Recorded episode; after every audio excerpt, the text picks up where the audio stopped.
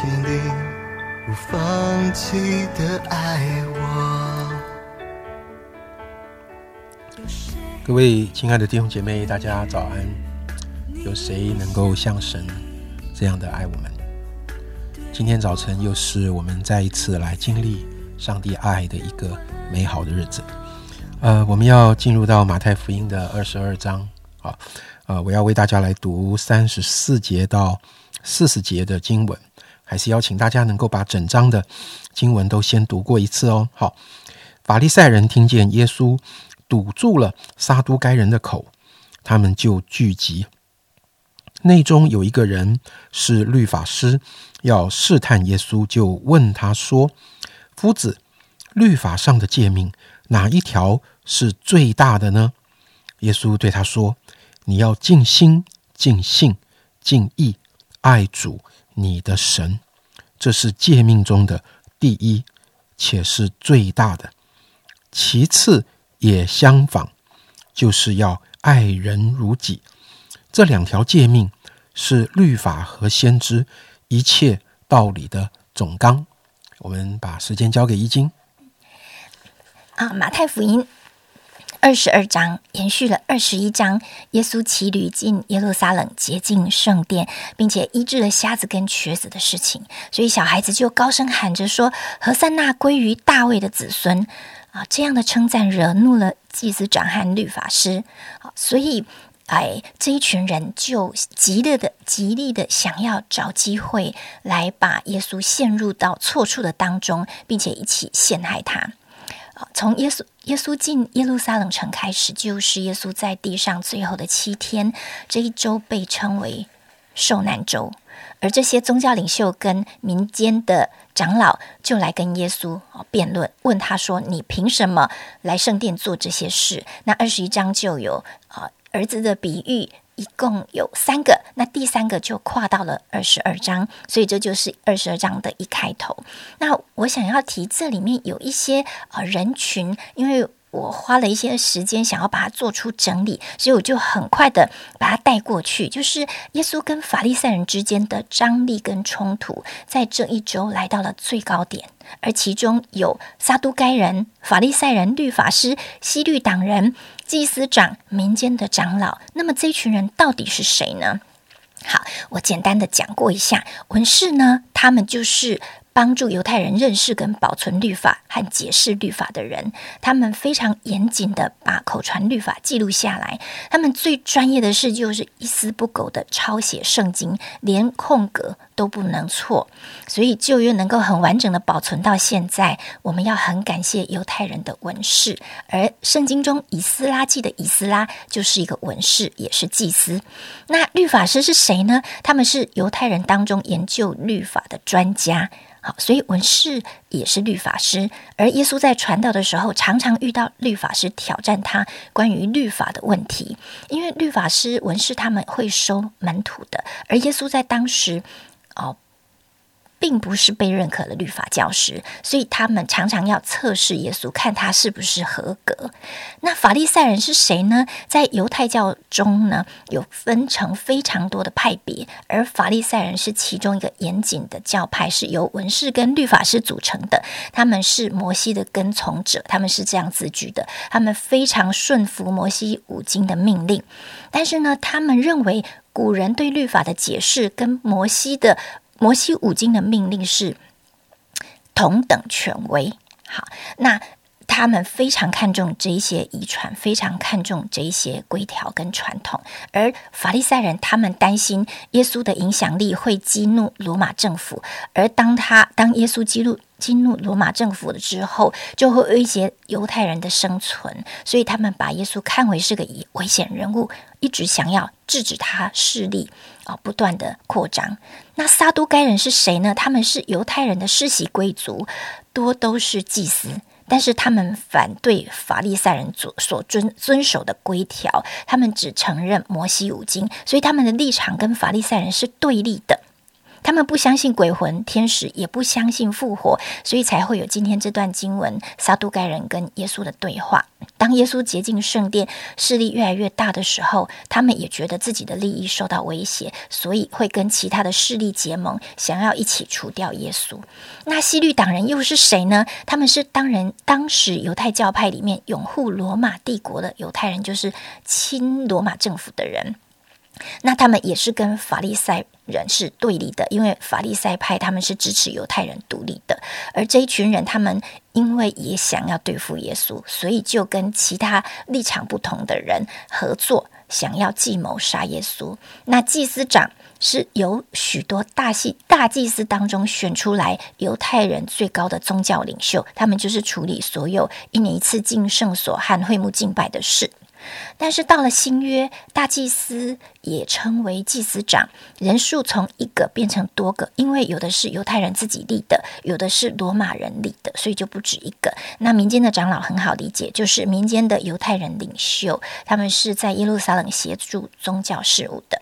好，结论就是这一些群体，他们其实彼此都不对盘。但他们有一个共同点，就是认为耶稣是个威胁，在政治上、宗教上、社会影响力上都是个威胁，所以他们要一起设计盘问耶稣的题目，试图在这些辩论中引诱耶稣犯错。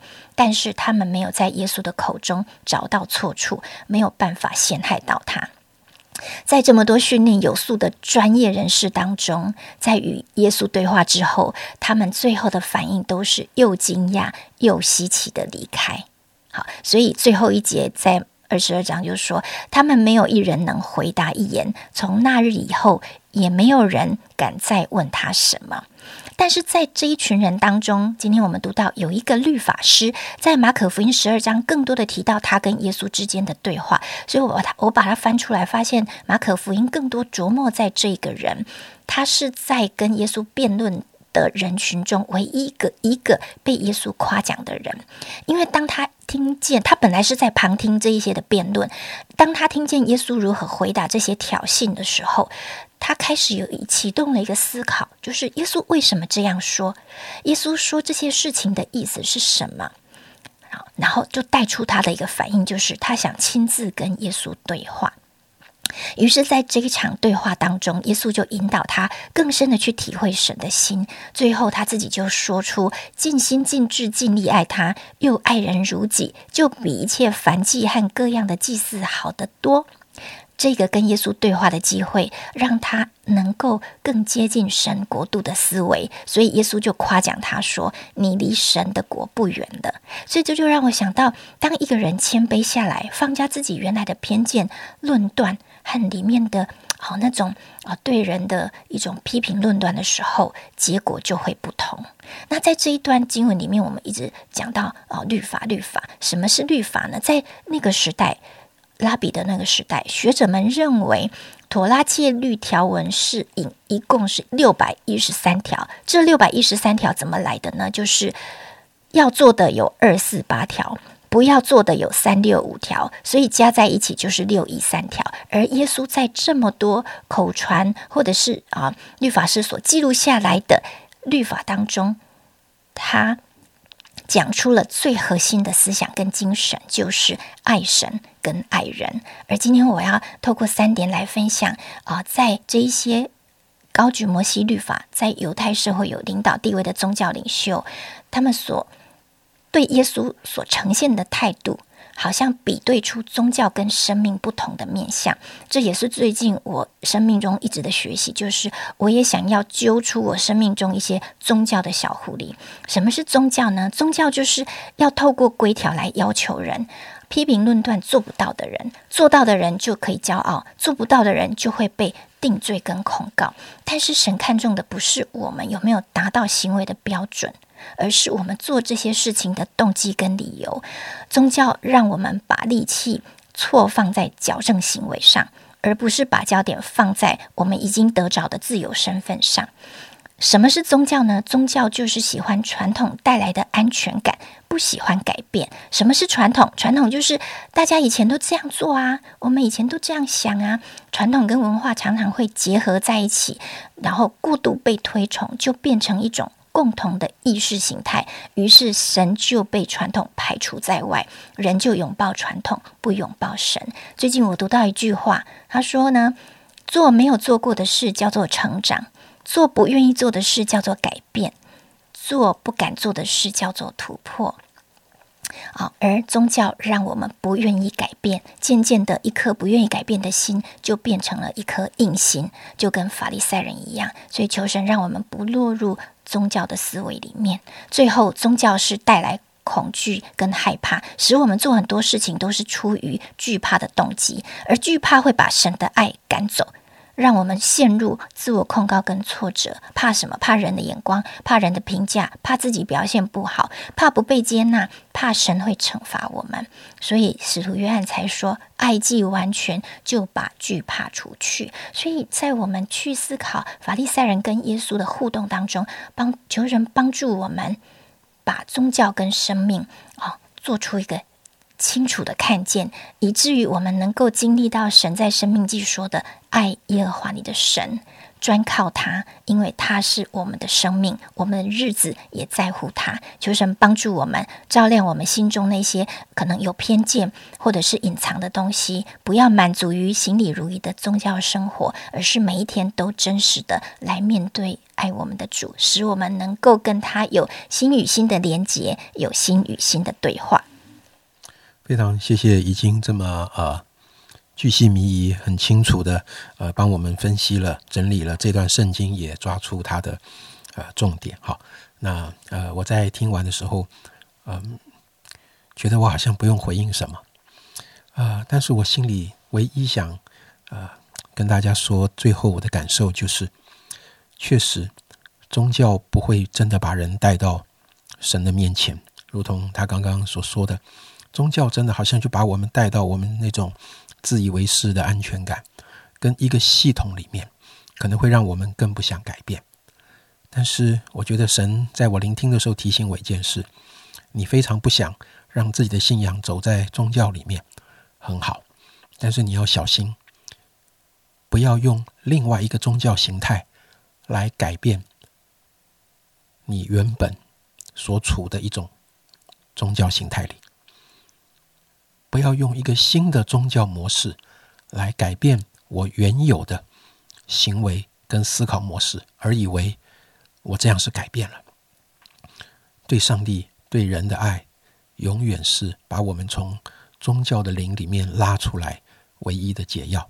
天父，谢谢你，谢谢你啊！差遣你的儿子来到这个世界上，不是加上一个规条，是很真实的把爱。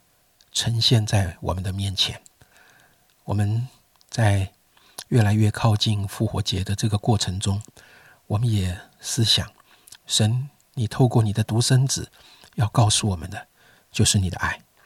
正如同耶稣今天在面对这些宗教领袖，他非常真诚又切实的回应，最大的诫命是爱。帮助我今天就活在你的爱里面。谢谢主。奉耶稣基督的名祷告，阿门。